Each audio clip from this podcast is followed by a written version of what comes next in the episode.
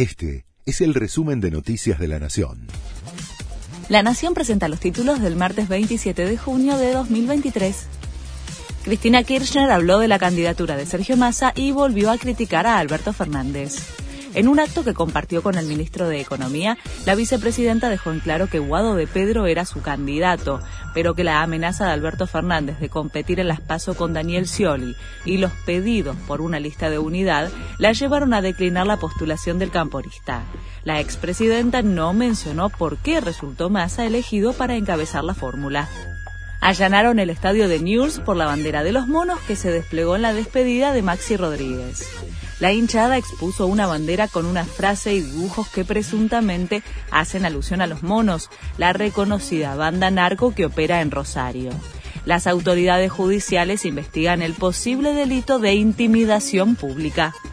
Procesaron a Claudio Canilla por presunto abuso sexual agravado a Mariana Nanis. La jueza Fabiana Palmagini también le trabó un embargo por 5 millones de pesos y le dictó la prohibición de acercarse o comunicarse con su exmujer por cualquier vía. Este delito contempla una pena de hasta 15 años de prisión y un mínimo de 6, por lo cual, de ser condenado, es de cumplimiento efectivo. Joe Biden negó que Occidente haya tenido relación con la rebelión del grupo Wagner en Rusia. No tuvimos nada que ver, era un problema dentro del sistema ruso, dijo el mandatario. Durante 24 horas, el grupo paramilitar ruso se apoderó de varias instalaciones estratégicas en el suroeste de Rusia y recorrió 600 kilómetros hacia Moscú, hasta que un acuerdo con Putin terminó con la sublevación.